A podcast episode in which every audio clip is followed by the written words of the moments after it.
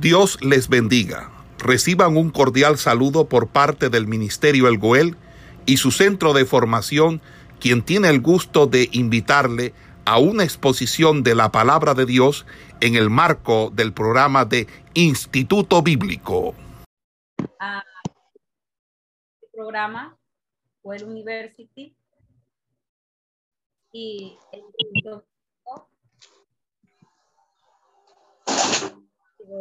Gloria a Jesús. Entonces vamos a hacer un pequeño repaso de donde hemos tomado para poder llegar al capítulo 3 del libro de Génesis. Hablamos de Génesis desde el comienzo, el inicio, el principio. El principio de tomar ahora todas las cosas. Si podemos recordar un poco, hay un micrófono abierto, me hace el favor hermano y puede cerrarlo Gracias.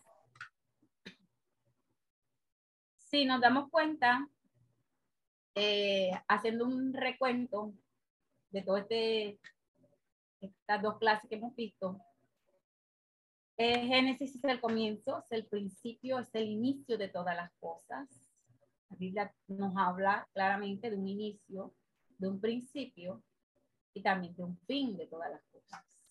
Entonces, el inicio se da en Génesis.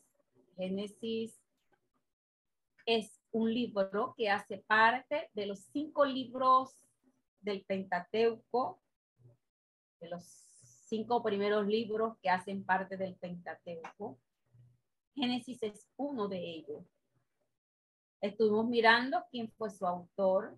Bastante las escrituras nos enseñan, nos muestran que fue el siervo Moisés quien hace parte en la escritura de este libro. Muchos pasajes en las escrituras nos demuestran que el autor de este libro tenía que conocer muy rigurosamente la región donde se da el epicentro de todo este comienzo o inicio de todas las cosas. Entonces, claramente nos lo dice el libro de eh, las escrituras de que eh, Moisés es el siervo, el escritor de este libro. Habíamos mirado eh, también la forma como Dios, después de todas las cosas, creó el hombre después de haber creado todas las, eh, la naturaleza, el cielo, la tierra y todo eh, se organizó, todo quedó bien organizado porque esa es la labor de nuestro Dios, dejar todo bien en orden. Y por último, Dios crea al hombre. Dios crea al hombre con un propósito especial, con un propósito divino, que el hombre fuera el mayordomo, el cuidador, de que el hombre fuera eh, la corona de la creación, de lo que él había hecho con sus propias manos. Eso era el fin con el cual Dios crea al hombre, el objetivo principal con que crea el hombre. Luego de, de haber creado Dios al hombre, perdón, le da, Dios lo coloca en un lugar que es llamado el huerto del Edén. La Biblia describe el huerto del Edén, un lugar por su descripción que se da, es un lugar bien hermoso, bañado por varios ríos. Quiere decir que ese lugar no tenía de pronto la necesidad como se ve en otros lugares de escasez de agua, y que bastante podía estar bien nutrido, porque era una región muy rica, era una región bastante eh, en minerales, bastante rica en minerales. En pocas palabras, se puede decir que el huerto del Edén era todo lugar deseable para que el hombre pudiera vivir cómodamente, para que el hombre pudiera en ese lugar eh, procrearse, pudiera, porque era el fin también, Dios establece, le da órdenes al hombre de cuidar, de proteger ese lugar. En pocas palabras, Dios le dice al hombre que él iba a ser el mayordomo de ese lugar. entrega una labor importante, un mayordomo es un cuidador, una persona que está al frente, en este caso, de una finca, de una casa, de un, cualquier entidad, y que está dirigida por un amo, que es, en este caso, Dios era el amo, principal, el que había creado ese lugar para que el hombre estuviera allí cómodamente, para que lo labrara, para que trabajara en él. En ese orden de idea, eh, hemos resumido lo que fue el principio a la creación, lo que fue el establecimiento del hombre, de, la, creación en el huerto del Edén, con un propósito muy especial, con un propósito muy divino, con un propósito eh, grande para que el hombre hoy gozara de la salvación. Porque también allí eh, Dios transmite desde un comienzo lo que quería hacer con el hombre. Dios quería salvar al hombre, Dios quería tenerlo en un buen sitio y en un buen lugar. Bueno, entonces vemos, perdón hermano, que se da la creación de la familia. La familia, la primera institución que Dios crea, que Dios mismo formó, porque al formar a Adán, luego de su costilla, saca a Eva, siendo Eva su, compañera, y Dios a ellos los establece allí ya como la primera familia. La primera familia que Dios creó fue eh, Adán y Eva, donde se consolidaron como esos siervos. Entonces, eh, Jehová Dios no colocó al hombre en un desierto duro y hostil para para que el hombre sufriera, Dios preparó para él un refugio especial en el jardín, como les decía. En el jardín eh, del Edén estaba todo lo necesario para que el hombre pudiera eh, sobrellevar, para que el hombre pudiera sobresalir de todos eh, las cosas para que el hombre pudiera desarrollarse, para que el hombre pudiera procrearse, para que el hombre pudiera plantarse allí. Eh, habían árboles frutales en el área del Edén. Todas estas muestran el, interior, el interés de Dios, de nuestro Dios, por el bienestar físico del hombre. Porque ciertamente Dios lo que quiere es el bienestar para nuestras vidas. Entonces, eh, nos muestra también eh, que le enseñó al hombre a trabajar, que le puso trabajo a Adán y le dio la tarea de colocarle el nombre a todos los animales. Y esa es una tarea bien, bien hermosa que Dios le da al siervo Adán para que él la hiciera como Dios la había, lo había mandado. Eh, en el desarrollo de, los recursos naturales que Dios le había dado, eh, Dios le da la oportunidad a él de cuidar ese jardín. Adán ya comienza y aprende lo que es la responsabilidad, porque era una responsabilidad que tenía allí, y el gozo de la realización al trabajo con Dios y señorear la tierra. Trabajo muy, eh, bastante riguroso que Dios le pide. Dios le da a un hombre una, al hombre una compañera, una ayuda, siendo eh, eh, Eva, la mujer que Dios tomó, creó de la misma costilla del hombre, la saca para que fuera su compañera en ese lugar.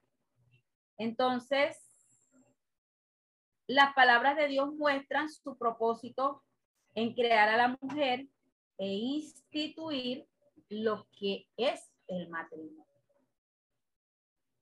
Ciertamente la escritura dice que el hombre eh, dejará padre y madre, se unirá a su mujer y esto será una sola carne. Es el propósito también aquí, el establecer a esa familia establecer lo que era el matrimonio y establecer como tal lo que era la familia. Dado todo esto, todo esto, eh, vemos, vemos también eh, ya el capítulo 3, hacia donde nos enfocamos, hacia donde vamos a llegar, que al formar a la mujer del cuerpo del hombre, Dios enseña, enseña de que estos dos seres fueron creados, hombre y mujer, nos muestra aquí la Biblia, mire, Dios crea al hombre y Dios crea a, a la mujer también. Y nos enseña la igualdad e interdependencia de los sexos. con esto que Dios establece de esta forma, y tenemos muchos argumentos para derribar todas aquellas ideas que el hombre ha tomado, que son erróneas, con respecto al matrimonio entre igual sexo. Entonces, de esta forma, ya Dios formó a la mujer, enseña lo que es eh, el estar también allí en, en igualdad o igualdad con el hombre. Vemos que hubo ayuda mutua, la formación de la familia a través del matrimonio se da porque Dios de una u otra forma lo establece. Entonces, eh, todo este proceso de la narración de la creación provee el modelo divino para Dios establecer lo que era el matrimonio, lo que era la familia y establecerla como tal, de origen divino. Fue Dios mismo quien establece esta idea. No es el hombre y sus locuras, ni nada de eso. Fue el mismo Dios. Por eso la familia es el seno, es el lugar donde se da el fortalecimiento de lazos familiares, donde crecen los hijos, donde, donde se dan muchos acontecimientos y, y es una institución difícil de destruir. Y una de las cosas que el enemigo ha tratado por siempre derribar, destruir es la familia.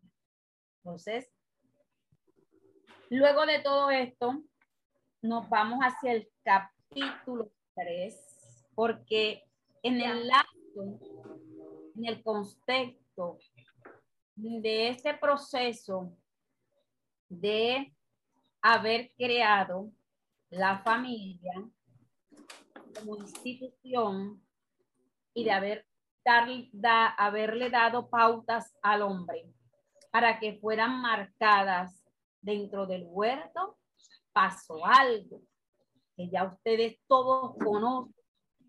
Todos conocemos la historia del pecado de Adán y de Eva, pero específicamente había tocado Eva la mujer. Hay unos micrófonos abiertos, por favor, hermano. Les pido el favor que me colaboren y lo puedan cerrar para no tener ninguna interrupción. Entonces, en Génesis capítulo 3, puede ubicarse allí en su Biblia, tome su Biblia, vamos al capítulo 3. Nos habla, capítulo 3, la hermana María Bustamante, por favor, me cierra el micrófono, hermana. Gracias, Dios le bendiga. Bueno, el capítulo 3 del libro de Génesis nos habla acerca de la desobediencia del hombre. ¿Qué entiende usted por desobediencia en esta tarde? ¿Quién me puede decir? ¿Puede abrir su micrófono? ¿Puede levantar la mano? Si puede. Y decirme qué es la desobediencia.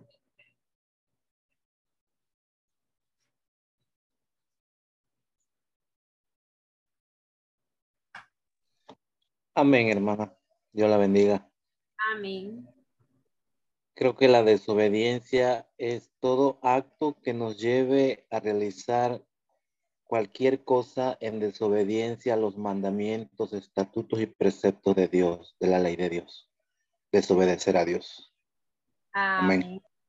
Amén. Muchas gracias. Dios le bendiga. ¿Quién más puede decirme qué es Dios le bendiga. Amén, hermano Eduardo.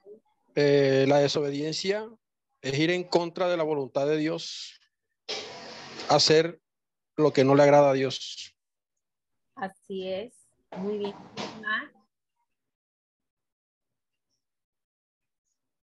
¿Quién más me dice que es desobediencia? Amén. es no hacer lo que se nos manda o hacer lo contrario a lo que se nos manda. Hacer lo contrario a lo que se nos establece o se nos dice. ¿Quién más? ¿Quién más quiere participar? Dios le bendiga, pastora. Buenas tardes a todos. Eh, pastora, la desobediencia, pues sí, eso que uno no cumpla los mandamientos como Dios nos los encomendó, sino que hagamos lo contrario o como a nosotros nos parezca, no como el Señor nos los encomendó. Así es, hermana. Bueno, la desobediencia se conoce como el acto de desacatar una orden dada o establecida por cualquier, puede ser por una persona, por un jefe, por un papá, ¿sí? Eso abarca la desobediencia en todos los aspectos. Desacatar una norma o una orden. Desacatar una norma o una orden establecida, dada por algo. Eso es la desobediencia. Todo lo que ustedes dijeron está bien. Entonces, el capítulo 3 de Génesis nos habla acerca de la desobediencia del hombre.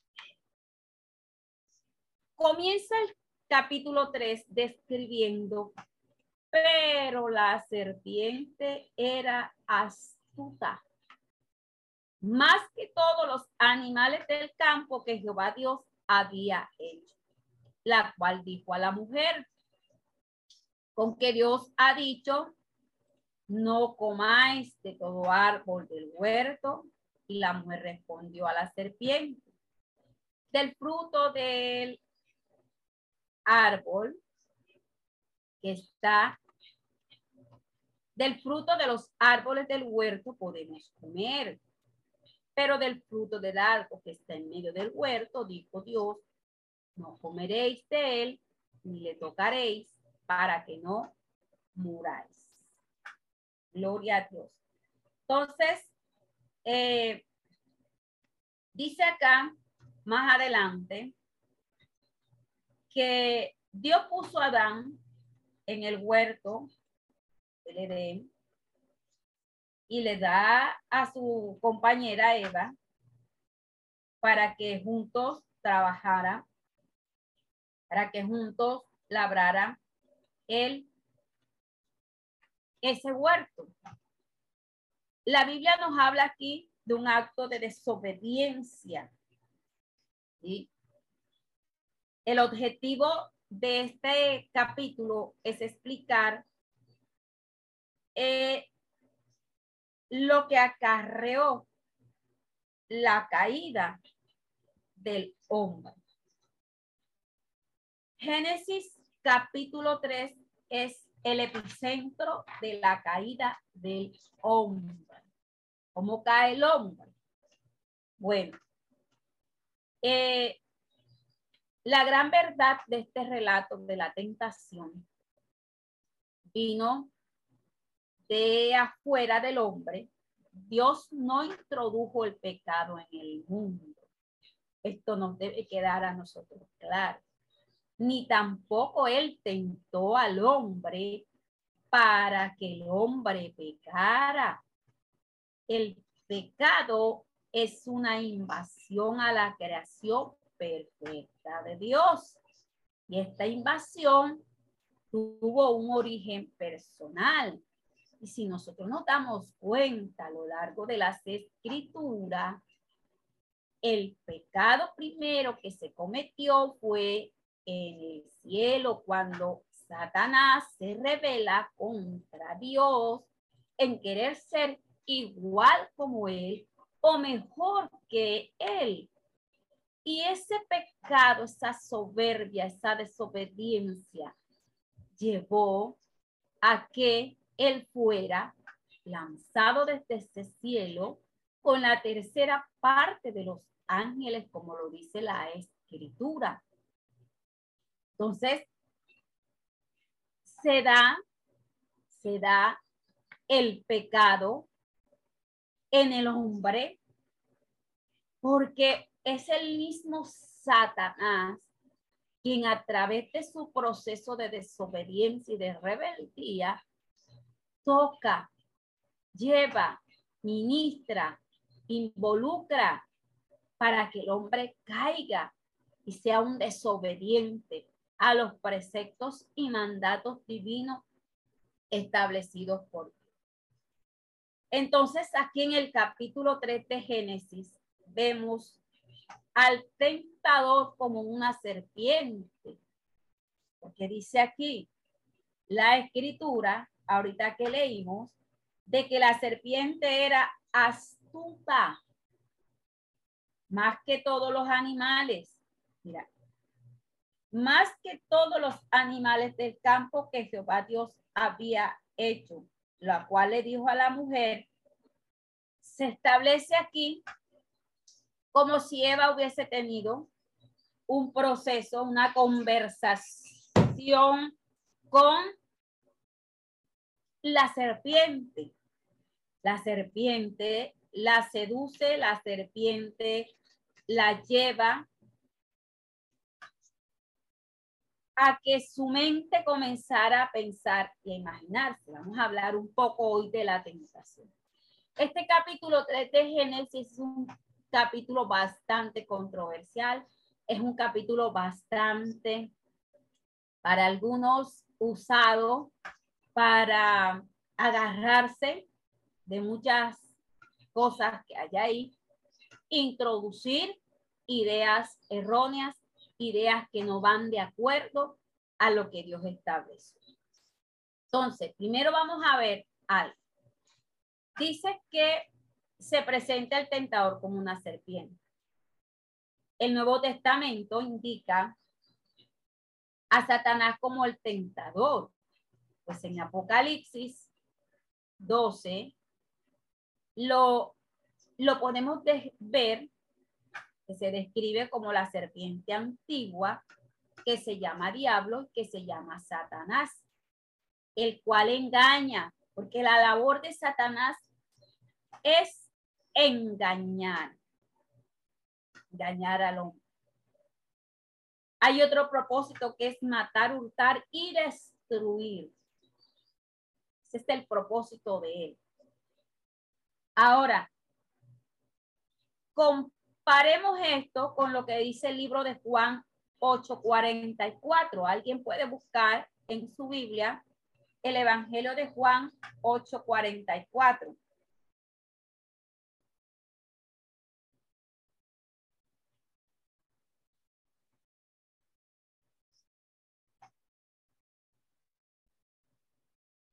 Amén, hermano.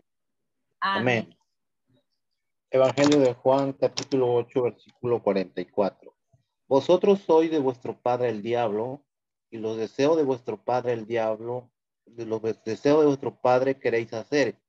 Él ha sido homicida desde el principio y no ha permanecido en la verdad, porque no hay verdad en él. Cuando habla mentira, de suyo habla, porque es mentiroso y padre de mentira. Amén. ¿De qué se está hablando allí? ¿De quién se hace referencia allí en ese capítulo del Evangelio de Juan?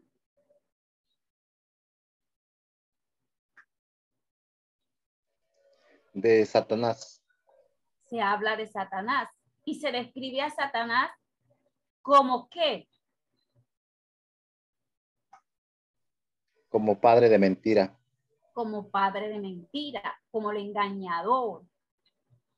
Porque esa es su función, engañar al mundo.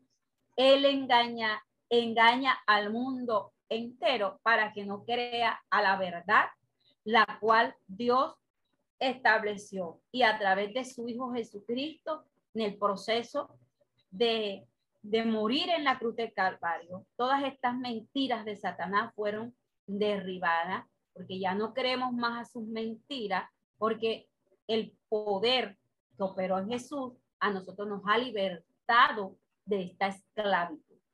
También el libro de Mateo capítulo 13, otra persona que pueda buscar. Mateo capítulo 13, versículo 38 y 39. Otro hermanito, por favor. Amén. Mateo. Mateo 13, 38 y 39. Amén.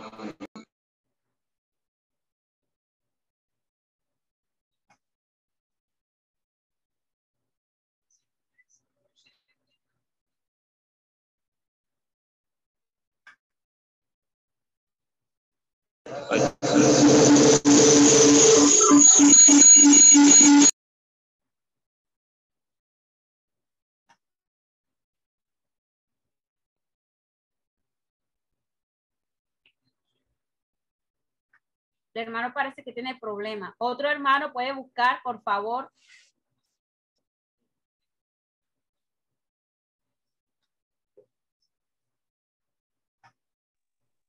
Amén, hermana. Mateo 13, 38 y 39. El campo es el mundo, la buena semilla los hijos del reino, y las cizañas son los hijos del malo. El enemigo que la sembró es el diablo. La ciega es el fin del siglo, y los segadores son los ángeles. Amén. ¿Quién habla ahí que sembró la cizaña?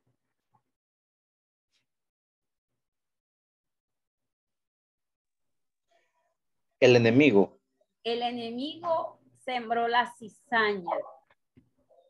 Sembró la cizaña para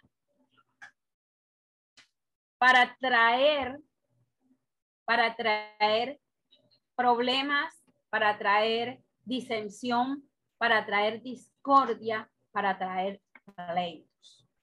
Entonces, este capítulo 3 de Génesis, que nos habla acerca de la tentación y la caída del hombre, nos enfoca a mirar desde otra perspectiva lo que Dios quería establecer. Otra última cita que vamos a mirar. Vamos a mirar primera de Juan 3, 8.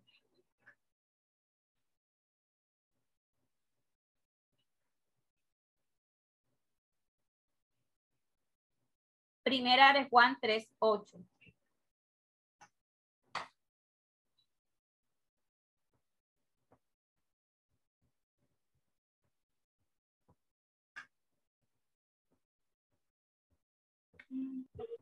Amén. Primera de Juan 3, 8.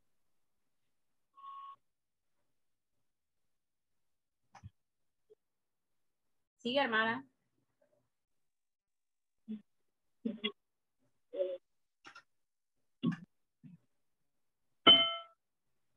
El que practica el pecado es el diablo, porque el diablo peca desde el principio. Para eso apareció el Hijo de Dios, para deshacer las obras del diablo. El que practica el pecado es que Es del diablo. es del diablo. Porque aquí en ningún momento Juan dice de que Dios fue el que introdujo el pecado. El que practica el pecado es del diablo porque él fue quien pecó desde el principio. Pero luego aparece el Hijo del Hombre para deshacer toda obra de mentira de Satanás y para librarnos a nosotros de la esclavitud de este pecado. Entonces miramos aquí de que eh, la serpiente, la serpiente era más astuta que los animales del campo que Jehová Dios había creado le dijo a la mujer con que os Dios os ha dicho que no comáis de ningún árbol de huerto. Entonces, vemos aquí claramente de que se personificó Satanás en este animal para envolver a Eva, para atraerla, para seducirla, porque Dios le había establecido al hombre, que era Adán, y le había dado todos los parámetros. Y Adán se debía regir por lo que Dios había establecido. Pero a quien toca es Satanás es a Eva. Entonces, muchos pasajes de las escrituras nos hablaron, porque pudimos compararlo, que el que tienta, el que seduce, el que engaña, el que induce al hombre a pecar, es quien? Satanás. Es Satanás, porque así, así lo leímos. Él es el engañador, él es el que, él es el que eh, inquieta, motiva al hombre, presentándole cuál cantidad de ofertas para que el hombre caiga como un redondito en sus manos. Entonces, si nosotros nos damos cuenta, no nos damos cuenta, como le decía al principio, el libro de Ezequiel nos dice quién era Satanás antes de su caída.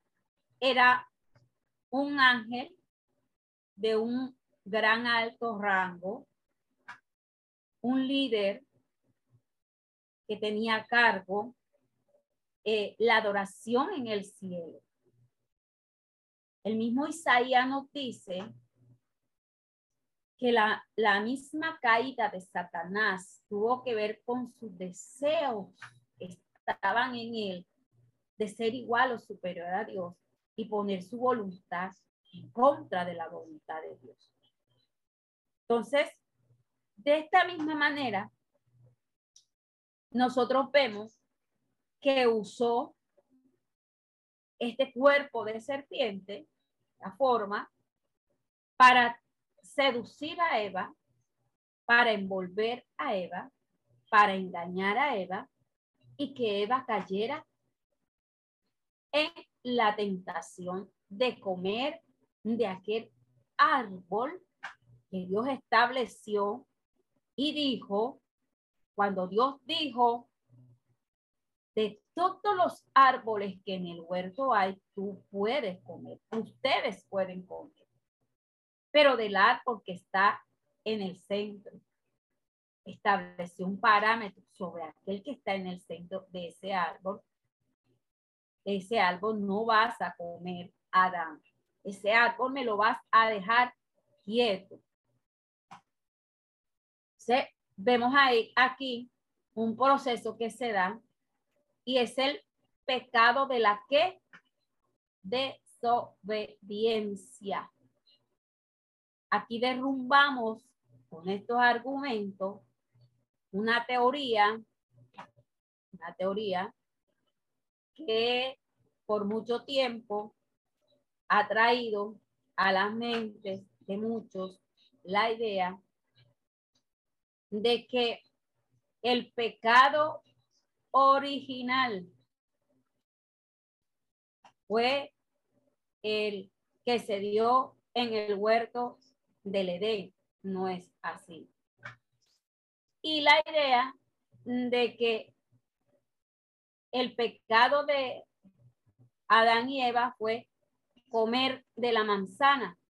En ningún momento la Biblia dice qué fruto era. De que era un fruto, era un fruto, pero no da especificaciones de que era una manzana, de que era un mango, de que era un banano, de que era una fresa, aquí no dice en ninguna forma.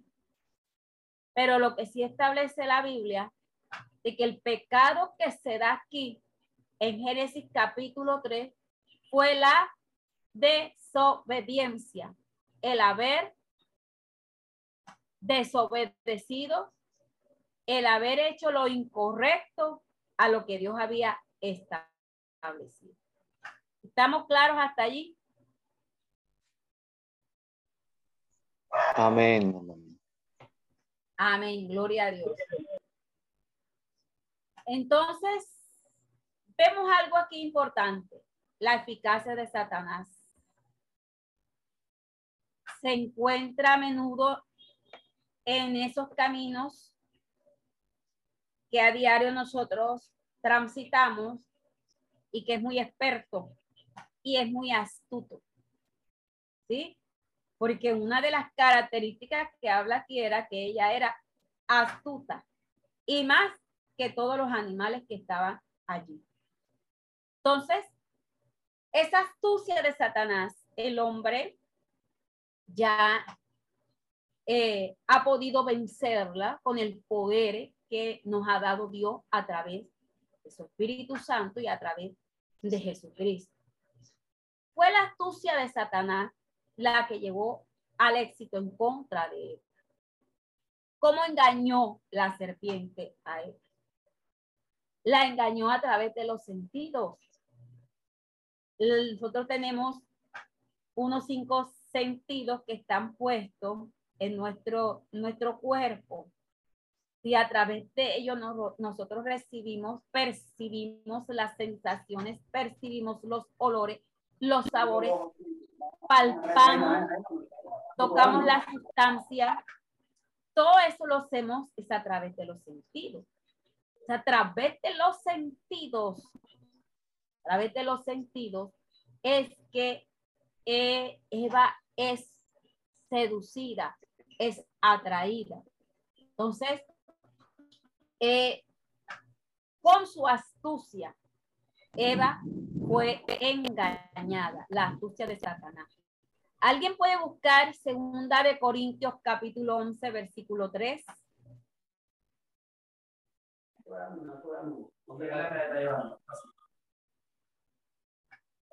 Si tú dices 10 láminas, dígame, yo le pongo 10 láminas y ya te va a decir a los cuantos cuántas láminas te digo. Porque serían 30 centímetros, 30, 30, 30, 30, no,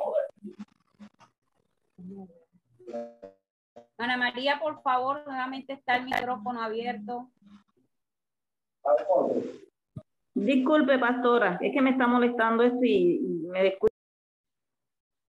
Ok, hermana, gracias. Entonces, segunda de Corintios, capítulo 11, versículo 3, vamos a buscarlo. Amén.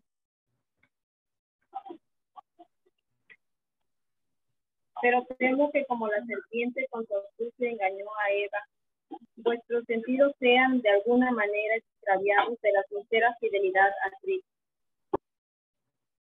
Amén. Entonces, aquí Pablo le habla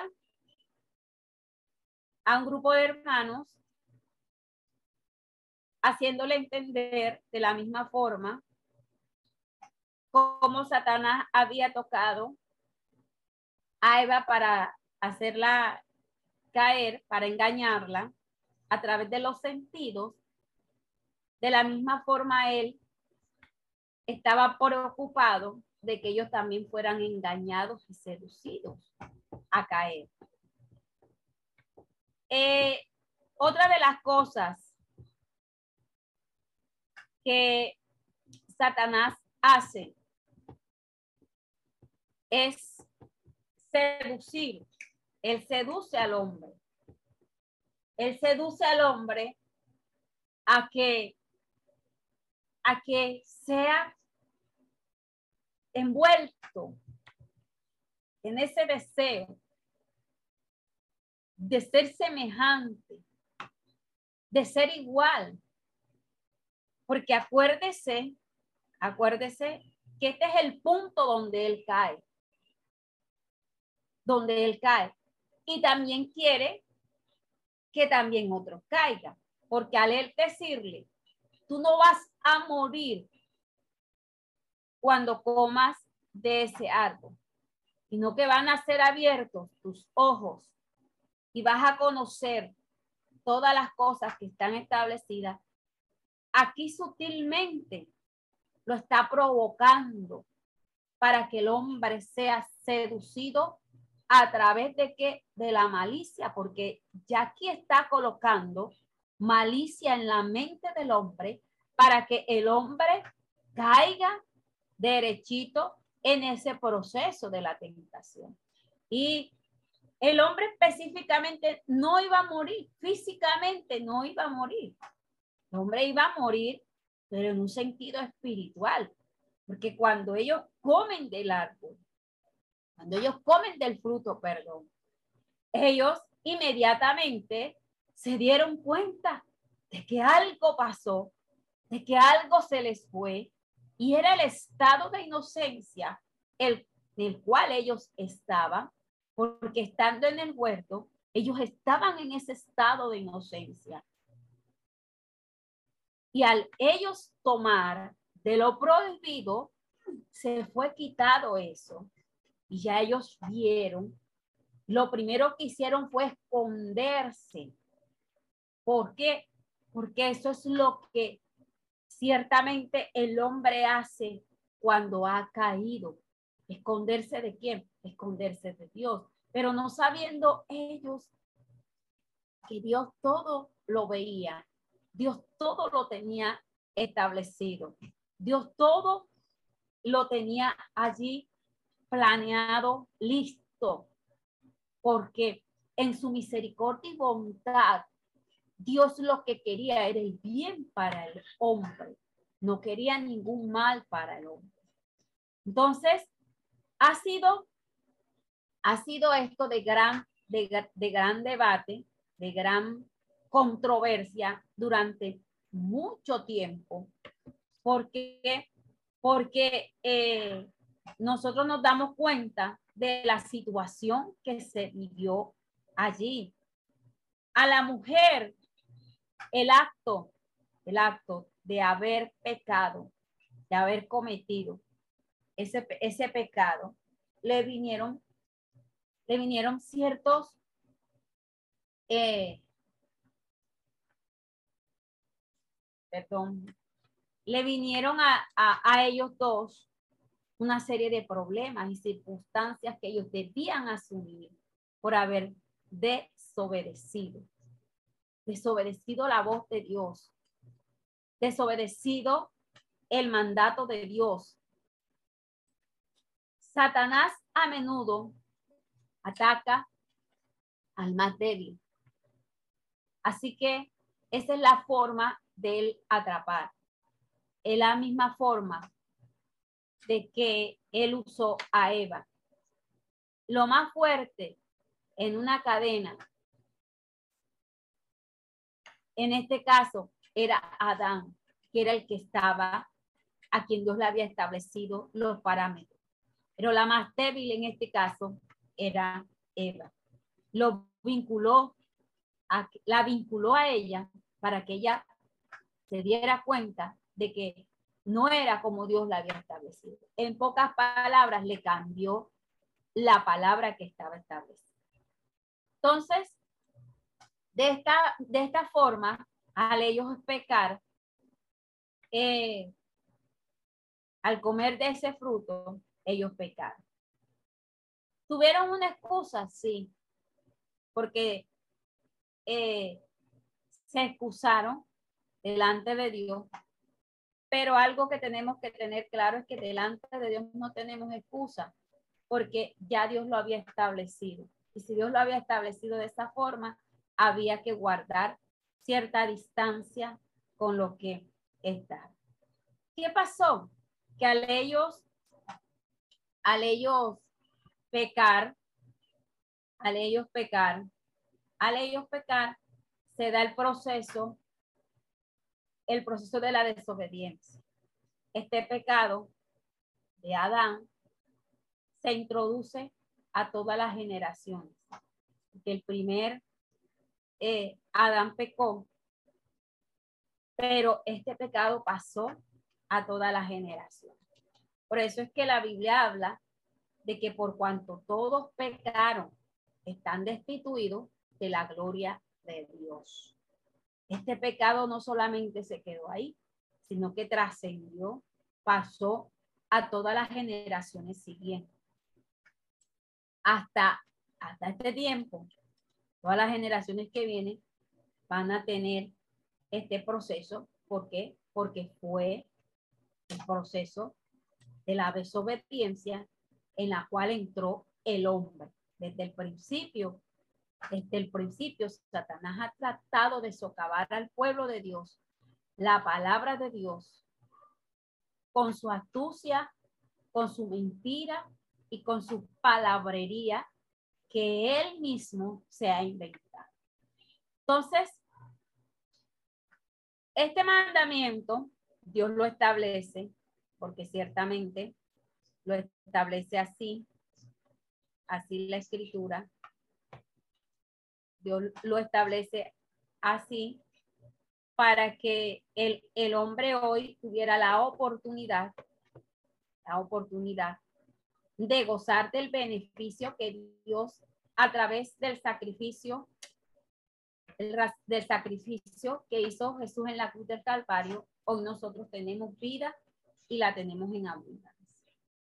Entonces, ¿hubieron consecuencias? Sí, todos conocemos cuáles fueron las consecuencias que trajo el pecado de la desobediencia. Eh, Aquí estamos viendo en pantalla lo que nos dice Génesis, la respuesta de Eva que le da a la serpiente. Dice, la mujer respondió a la serpiente, del fruto de los árboles del huerto podemos comer, pero del fruto del árbol que está en medio del huerto, dijo Dios, no comeréis de él ni le tocaréis para que no muráis. La mujer respondió a la serpiente. El primer error de Eva, al ella responder, fue mantener una discusión con la serpiente, pocas palabras, establecer una conversación. ¿Sí?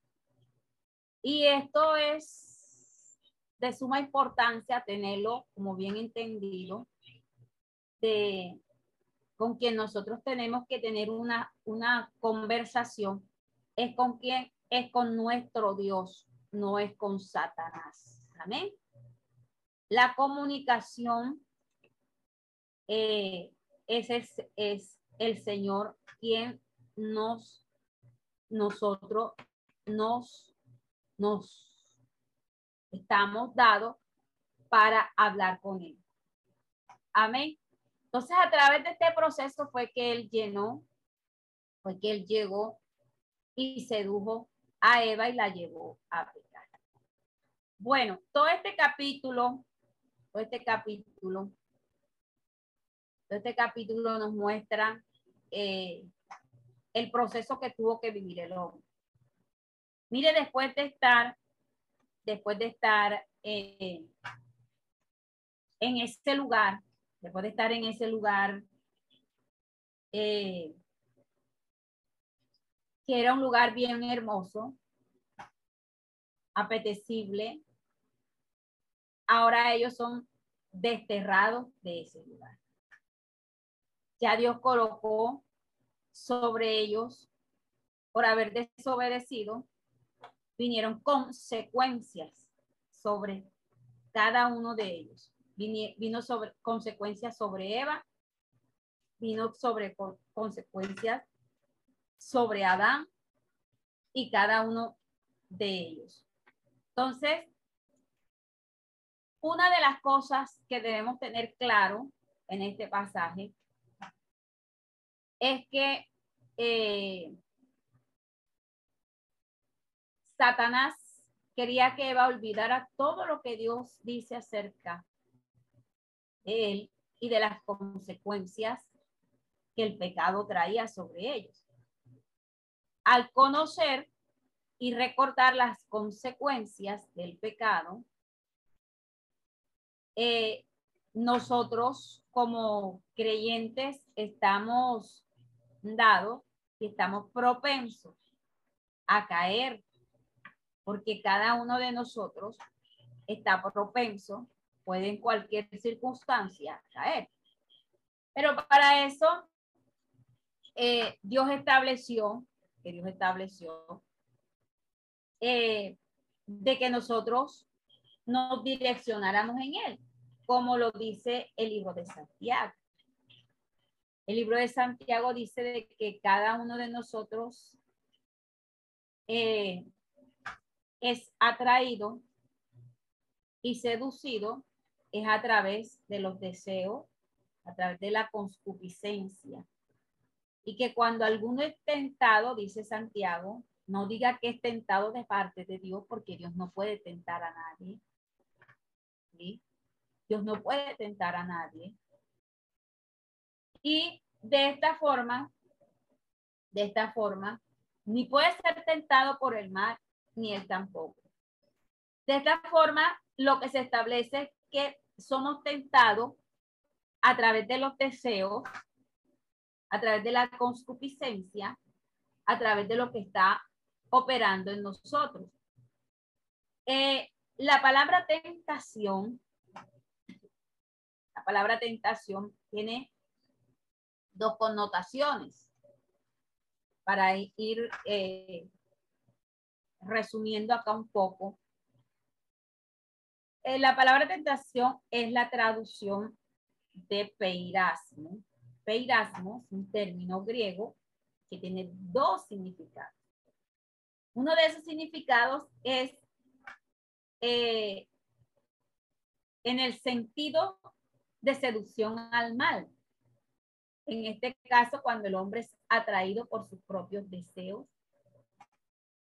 a través de esa seducción hacia el mal, el hombre cae y peca.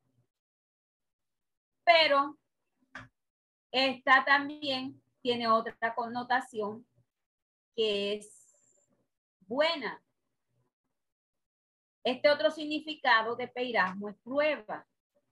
Cuando la prueba tiene un eh, propósito en el ser humano y es probar la base de la vida de todo creyente, de todo cristiano, de toda persona. Porque lo que se está poniendo a prueba es la fe del creyente. La fe del creyente sí debe ser probada. Nosotros debemos ser probados es una forma muy diferente a lo que hace el enemigo cuando nos seduce y nos lleva a pecar. Entonces, eh, este propósito de prueba en el creyente nos va a fortalecer porque nos va a mostrar aquello que está en nosotros, que está operando, que a veces no vemos pero que se necesita pasar por el momento duro de la dificultad y de la circunstancia para que eso salga a flote, para que eso aflore lo que nosotros estamos, que creemos que estamos bien, pero a veces no estamos. Entonces, el resultado de esta prueba, porque lo que se pone a prueba es nuestra fe, porque una fe que no es probada es una fe insegura, es una fe inconstante, es una fe vacilante, porque así. Por eso es que Santiago, Santiago habla de que debemos gozarnos cuando nosotros estamos en, en diversas pruebas. Porque la prueba en nosotros, sabiendo que la prueba de vuestra fe produce en nosotros paciencia y que la paciencia también trae su obra completa en nosotros, queriendo decir que nos forma, nos forja, nos aquilata, nos enseña, nos muestra, nuestra vivencia nos muestra que es lo que en nosotros Dios quiere afirmar, que es lo que Dios quiere fortalecer. Entonces, eh, esto con respecto a lo que es eh, la prueba. El resultado es una fe constante, una fe genuina, una fe aquilatada, una fe que de verdad dice, yo he pasado por ahí, yo he visto eso, ya yo, ya el Señor me trató en esa área, ya el Señor hizo su obra en mí en este aspecto. Yo salí victorioso a través de este mundo. Otra cosa muy diferente, lo que a través de, del proceso de la tentación nosotros vimos, porque vinieron momentos duros después para Eva y para Adán. Entonces, mis amados hermanos, para ir culminando este capítulo, el capítulo 3, podemos explicar la maldad de Satanás. La maldad de Satanás era destruir al hombre. Ese era el plan. Acabar. Acabar con la creación de Dios. Acabar con el propósito de Dios de nosotros ser investidos de ese poder y salir victorioso en medio de cada circunstancia. Entonces, todo esto, conocer las estrategias del, del enemigo. Nosotros debemos conocer claramente que las artimañas de, Satanás eh, siempre van a ir apuntando hacia nosotros. ¿Sí? Eh, Satanás no trató de tentar a Adán y a Eva cuando ellos estaban juntos. Él buscó el momento para que Eva estuviera sola y tratar de envolverla en sus ideas que él mismo fue quien las colocó y la puso a pensar la puso a meditar y a sacar conclusiones hasta el punto en que ella accedió a la tentación. Entonces, todas estas, todas estas circunstancias que cada uno de nosotros eh, vemos y que cada uno de nosotros tenemos claro, porque ciertamente las consecuencias que se dieron fueron, fueron fatales, que se dieron consecuencias graves que hasta el día de hoy el hombre está sufriendo. Entonces, eh, las fatales consecuencias de esta caída que sobrevinieron a Adán y a Eva como un diluvio donde fueron abiertos los ojos de ambos. Entonces, eh, para ellos también tener, conocieron la maldad. Entonces, eh, todo esto se da por experiencia, la promesa de que ellos conocerían lo bueno y lo malo. Pero en lugar de hacerlo como Dios, Satanás lo que hizo fue distorsionar aquí la palabra y mostrarles a ellos otra, otra, otra realidad que no era tan cierta como la que, la que había planteado desde un principio. Entonces, fue un déficit espiritual, una caída bastante dura. En el, en el área espiritual cayeron espiritualmente. Eh, cambiaron muchas cosas. Cambió el estado de inocencia en ellos. En amargo conocimiento con una conciencia que despertó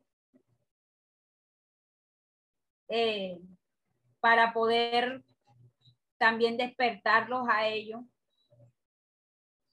Y lo primero que sintieron ellos fue vergüenza cuando se vieron desnudos, porque ciertamente al verse desnudos, eh, al verse desnudos, ellos comenzaron a buscar cómo cubrirse, cómo taparse, cómo librarse de eso. Entonces, buscaron delantales, pero las hojas no cubrieron su desnudez interior.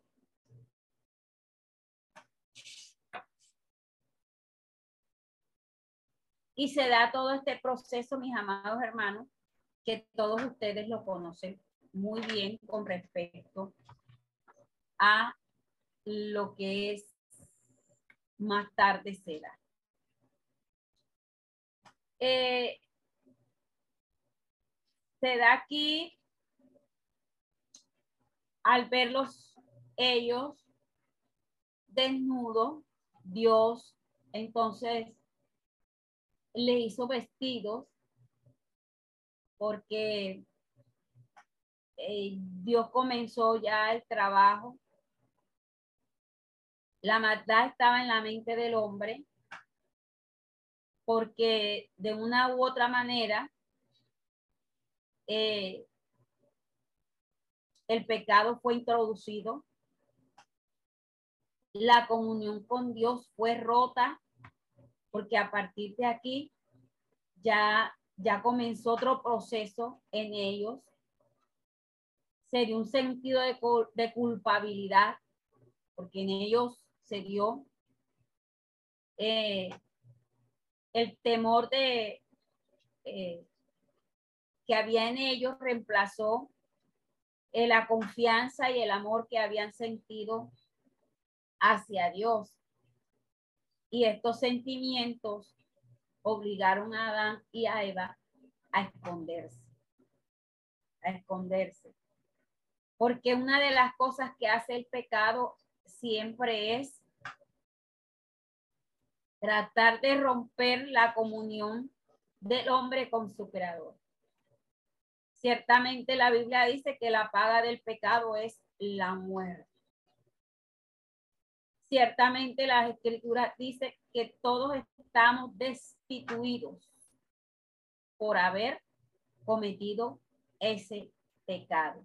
¿Destituidos de qué? De la gloria de Dios de que no hay ni siquiera uno, de que todos hemos sido pecadores, todos hemos pecado.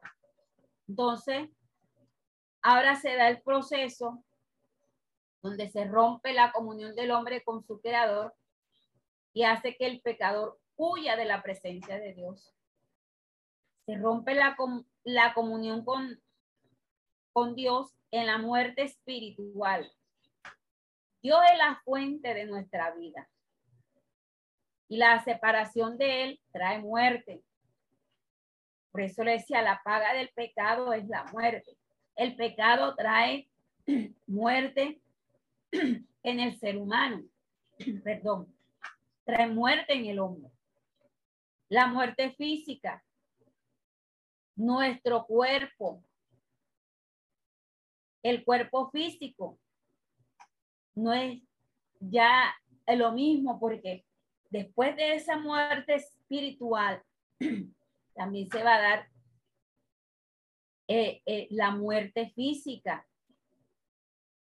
Pero Dios en su misericordia y bondad eh, quería rescatar al hombre de esta condición. La naturaleza del hombre fue contaminada por el pecado. Fue contaminada. El que diga que no es pecador es un mentiroso, porque aquí las escrituras nos están hablando de que todos fuimos constituidos pecadores, porque esa culpa pasó a toda la generación. El hombre fue castigado. Hubo castigo para ambos. La expulsión del Edén trajo un, un ambiente no próspero, no favorable, un ambiente no bueno, porque ya el hombre después de tenerlo todo tenía que sudar, trabajar, laborar para conseguir todo lo que eh, debía obtener. Para la mujer trajo angustia, eh, trajo dolor, trajo llanto,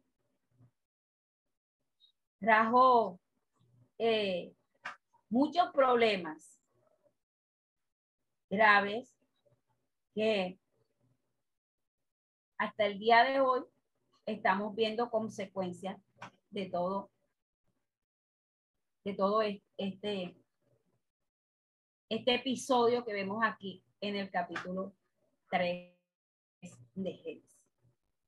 Entonces, ¿alguien tiene algo que decir con respecto a este capítulo?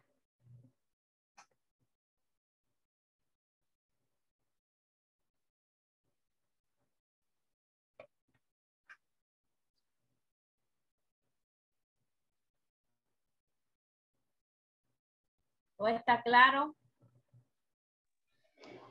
No, maestra, todo está claro, muy entendible para mí. Gracias. Listo, hermano. Lo que estos son los tres primeros capítulos que, que nosotros eh, vemos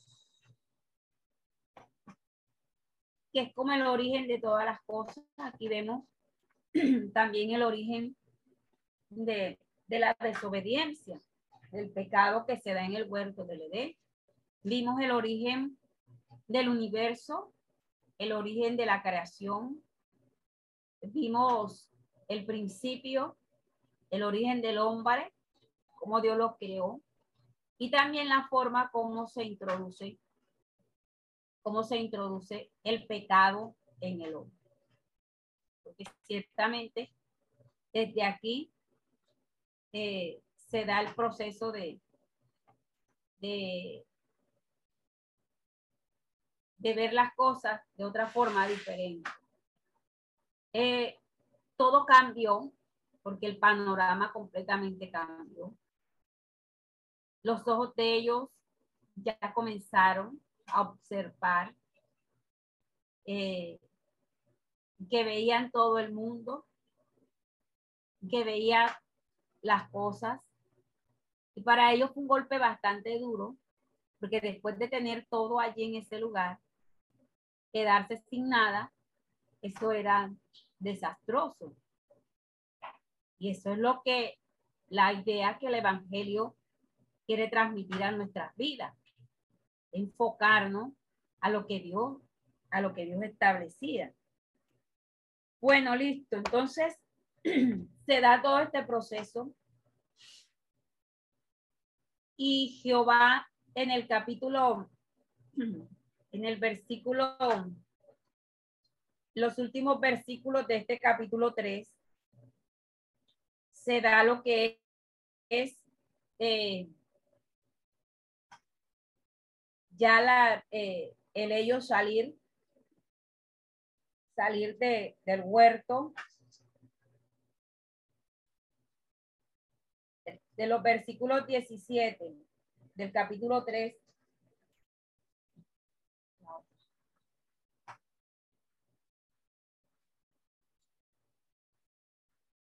Nos dice la escritura de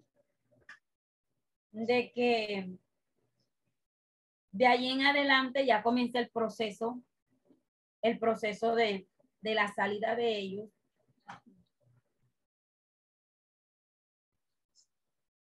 Y en los versículos del 20 al 20 al 24 nos muestra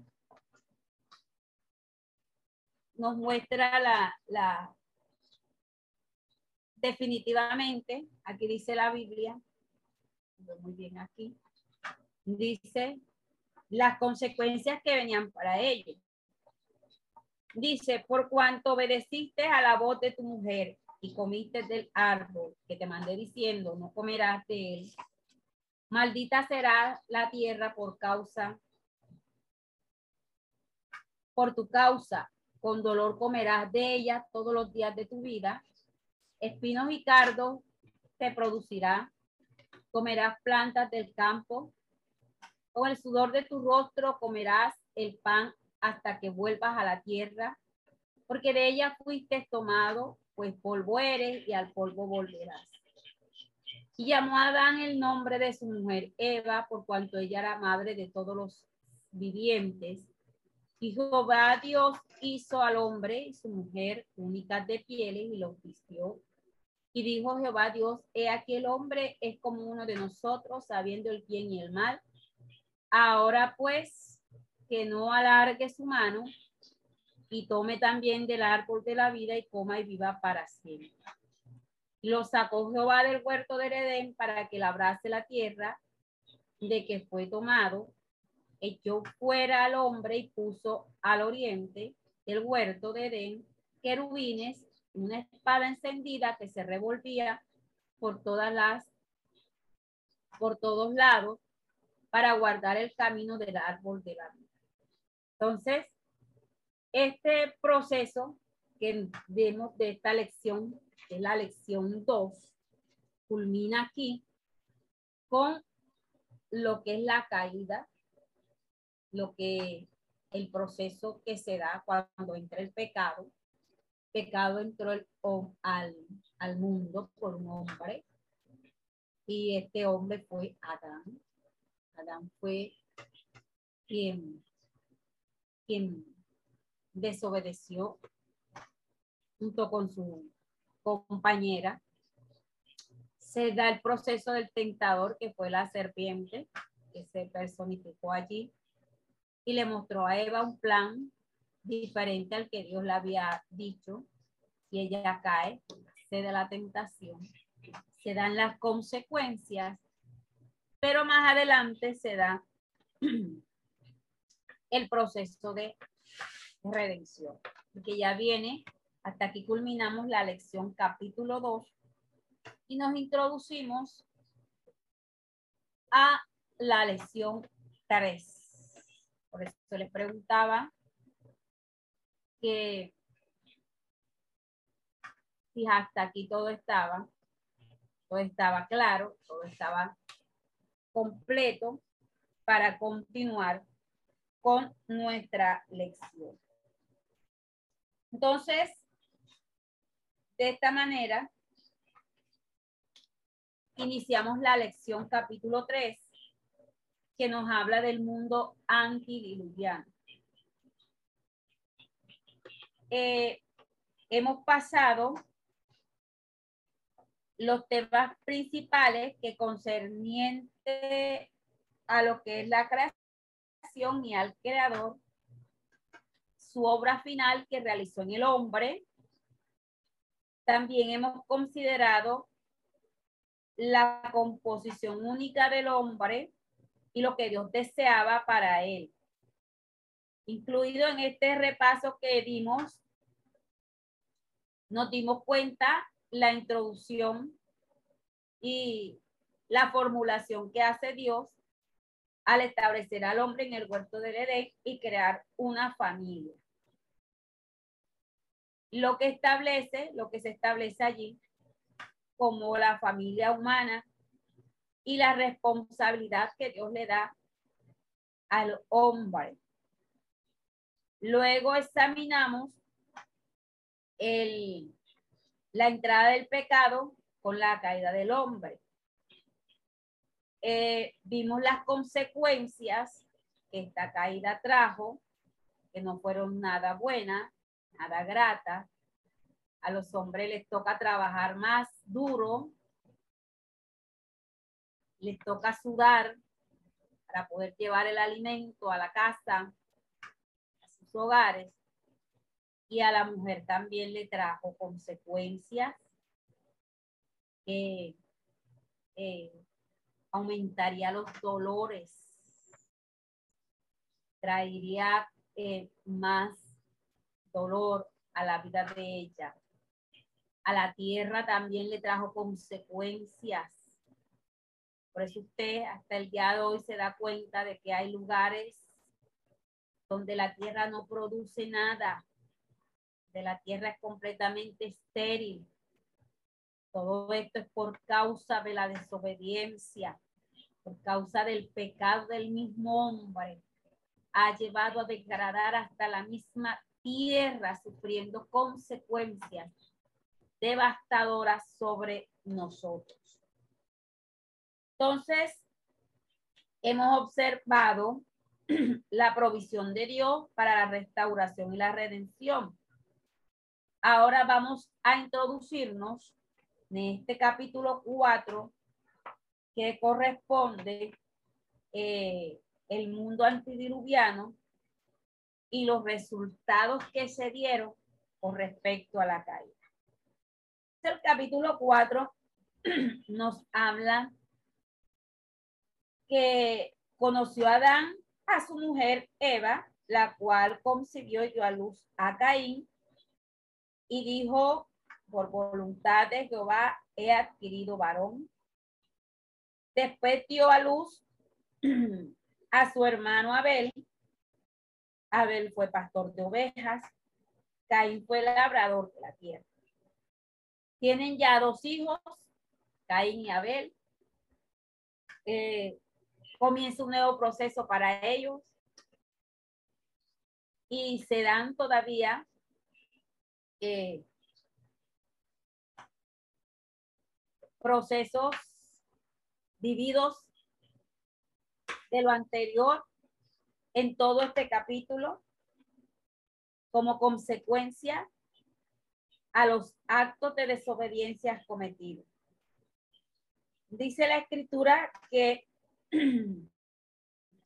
eh, aconteciendo, aconteció andando el tiempo que Caín trajo del fruto de la tierra una ofrenda a Jehová y Abel trajo también de los primogénitos de sus ovejas, de los más gordos de ellas, y miró Jehová con agrado a Abel y a su ofrenda.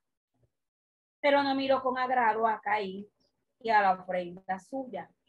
Se enseñó Caín en gran manera y decayó su semblante. Miramos aquí la posición de los términos que se dan, lo que hizo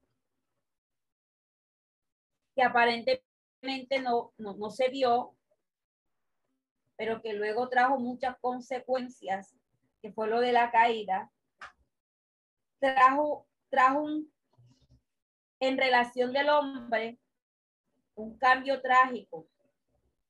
Eh, Génesis nos registra los términos de esta profesión vista en los hijos que Adán y Eva tuvieron. Estos dos hijos ciertamente fueron eh, el comienzo de una nueva etapa los hijos de Adán y Eva conocían la manera apropiada de llegar a Dios y adorarlo.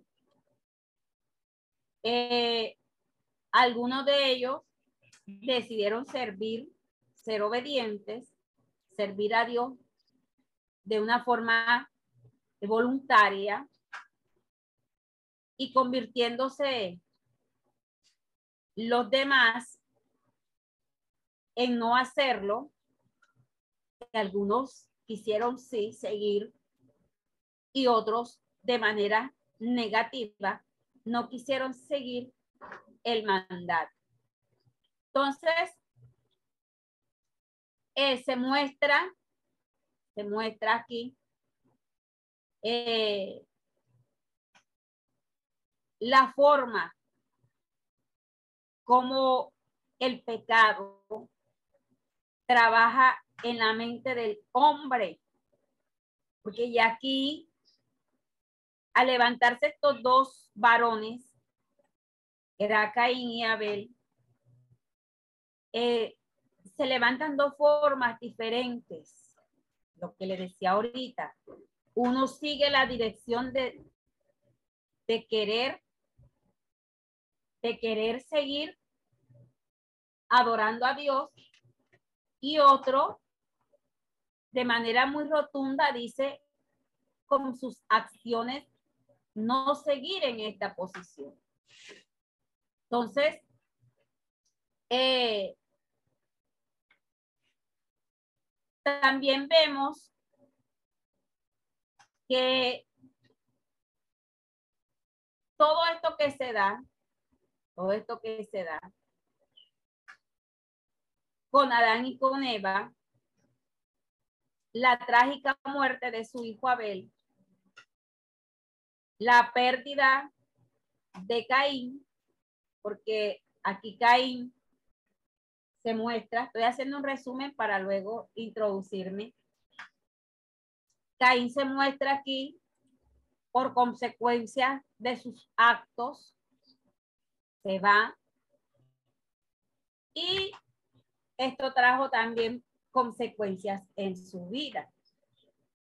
Entonces, vamos a observar, vamos a observar en esta tarde todo este desarrollo que trajo.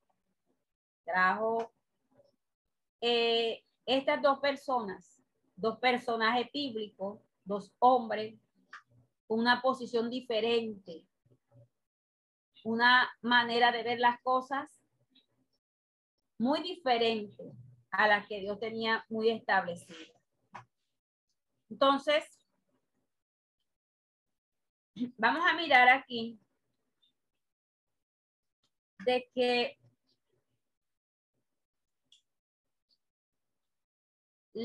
como primera medida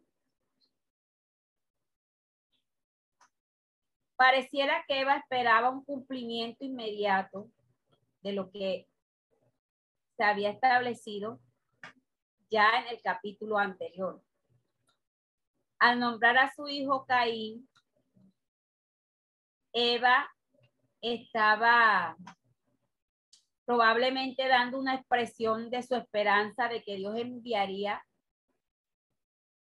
eh, el redentor pues que el significado de, Caín era adquirir, conseguir y traer. Solo podemos imaginarnos por qué Eva escogió a Abel con el nombre de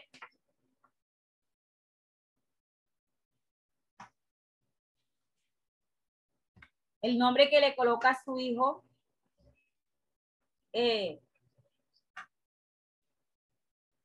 Abel, puesto que este nombre significa aliento, vapor y vanidad. Entonces, algunos estudiosos se han puesto a pensar de que ella toma estos nombres, mirando eh, el sufrimiento que había en ella a causa de lo que ya en el capítulo 3 habíamos observado. Al ver el relato de Caín y Abel, porque lógicamente nosotros al ver este relato nos muestra cómo era uno, cómo era el otro. Uno era eh, pastor de ovejas, el otro era labrador de la tierra. Eh, Dios de esta forma está interesado en la persona como tal, porque Dios mira la condición de cada uno de nosotros, Dios mira lo que en realidad nosotros somos en el Señor. Eh, Dios está interesado más que en la ofrenda que llevaba Caín, que llevaba Caín, está interesado en nuestra sinceridad, en nuestra rectitud, en nuestra confianza, en nuestra buena voluntad de hacer las cosas en cuanto al servicio con él se refiere. Porque ciertamente estamos en esta condición. Eh, se da un proceso, se da un proceso eh, en la vida de Caín. Porque el, Caín se muestra su forma, su expresión, su vida. Está mostrando orgullo, resentimiento, está mostrando celo, enojo, odio. Y finalmente, Caín está mostrando en su mente el asesinar a su hermano. Entonces, al comparar el pecado de Adán y la violencia de Caín, nos damos cuenta de que ambos pecaron deliberadamente. Cada uno de ellos se defendió a sí mismo en lugar de arrepentirse y ambos fueron desterrados de sus hogares. La ofrenda de Abel, Dios la miró con agrado por la sencillez que había en su corazón, porque eh, era un hombre que mostraba humildad y sencillez y que no se vio no se vio, no se vio en el maldad, ni orgullo, ni altivez como la que se vio en, en Caín. Entonces, vemos aquí de que Dios muestra su misericordia. Dios muestra su bondad a través de todo este proceso eh, cuando Él los castigó, les mostró también su amor y les muestra también su misericordia. Porque en las luchas de Dios con Caín y Abel, aprendemos que Dios bendice a aquellos que vienen con una fe clara y sincera adorarlo. Y también aprendemos que Dios ve, juzga y castiga nuestros actos equivocados. Caín estaba equivocado. Caín estaba herido. Caín estaba eh, su orgullo y su, su carácter malintencionado lo había llevado, había llevado al momento de levantarse en contra de su hermano. Vemos aquí la condición de pecado que había en Caín, vemos el completo desarrollo. Caín y Abel. Un contraste, un conflicto entre aquel que era bueno y el otro que con su actitud perversa logra desafiar y cometer un asesinato.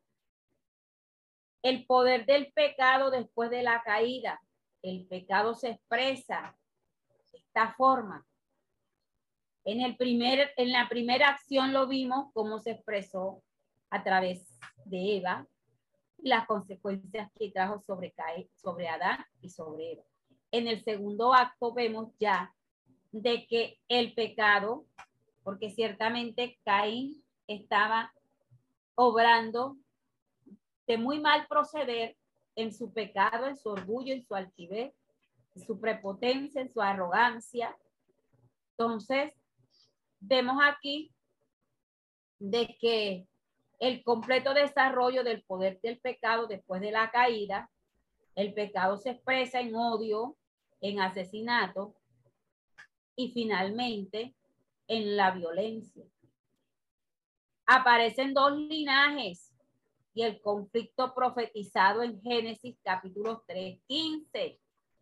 Génesis 3.15, donde nos hablaba aquí la escritura de que pondré enemistad entre ti y la mujer, entre tu simiente y la simiente suya, esta te herirá en la cabeza y tú le herirás en el calcañar. Aquí vemos este cumplimiento porque Caín representa la simiente de la serpiente y Abel representa eh, la de la mujer, la simiente de...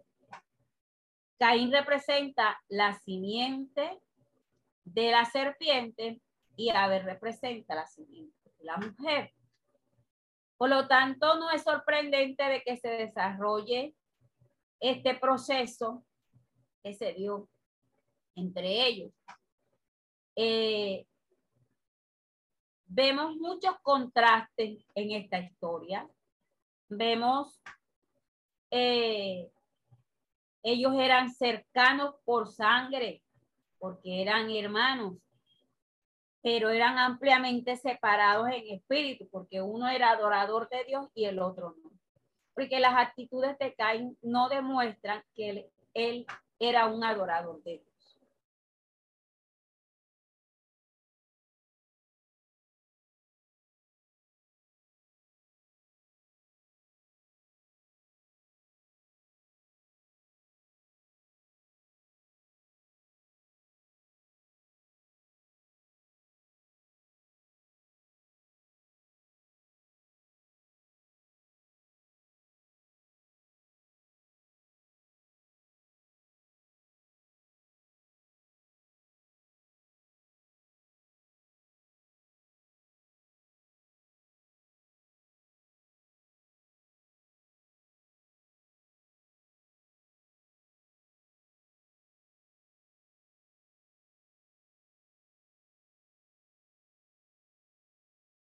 Eh, completamente buscando a Dios, porque la verdad que ellos,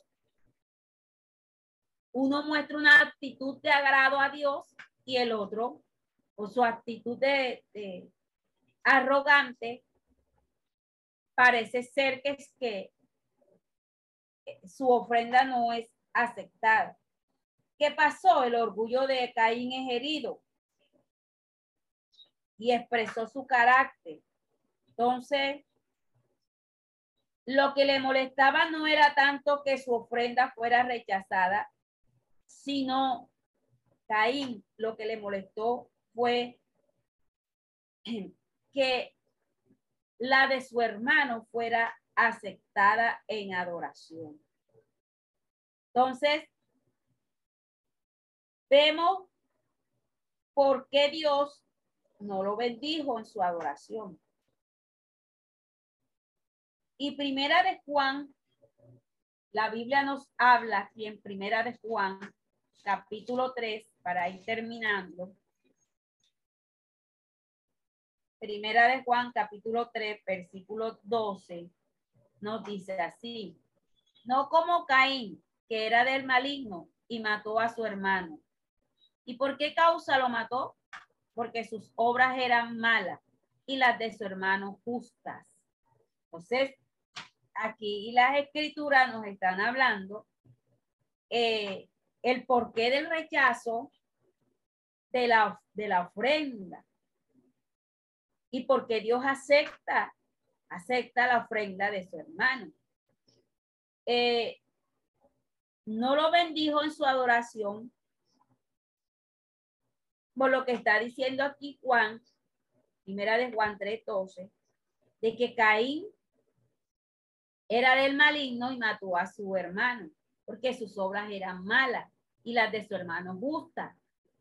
De la adoración de, de Caín carecía de fe sincera en Dios y su carácter carecía de esos elementos morales que Dios requería, porque ciertamente Dios eh, quería de esta forma, lo requería así. Entonces, este relato nos muestra estos dos tipos de ofrenda. Eh, la adoración y sacrificio a Dios no se cuenta eh, que el propósito de Abel fuera recibir perdón, pero el pecado que se había cometido. Pero hay un sacrificio, un sacrificio que eh, muestra aquí que es, que es el concepto de la reconciliación con Dios a través de un sacrificio eh, que se da. Entonces, este tipo de sacrificio fue ofrecido eh, del concepto desde el mismo inicio de la historia humana, donde Dios se originó en este concepto. Ahora, después de la caída, Dios mismo eh, le, enseña al hombre una forma divinamente señalada de reconciliación. Entonces, el hecho de que Adán fuese vestido mostró esta condición de ese sacrificio, porque al vestirlo tuvo que eh, haber un sacrificio para poder eh, sacar esas pieles de esos animales y hacer ese vestido.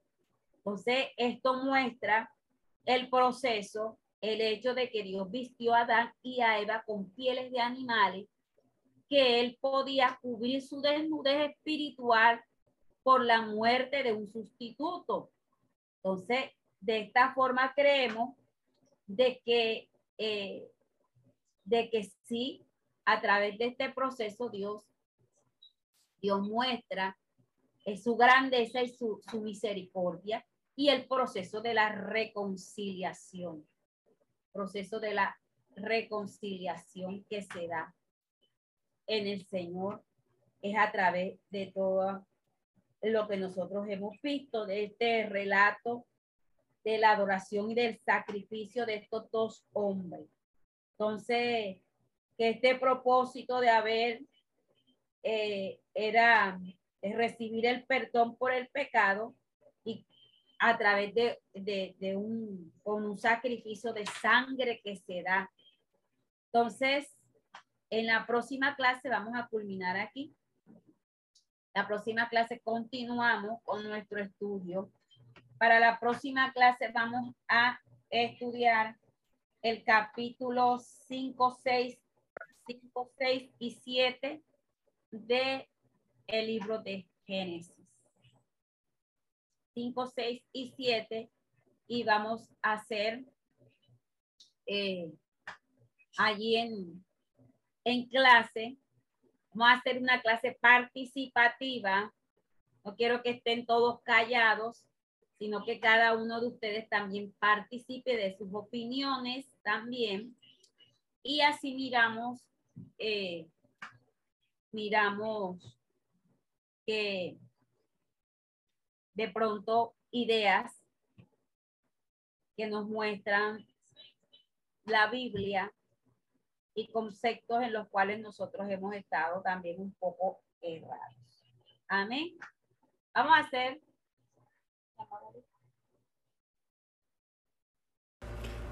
Esperamos que este estudio haya sido de bendición para su vida y ministerio.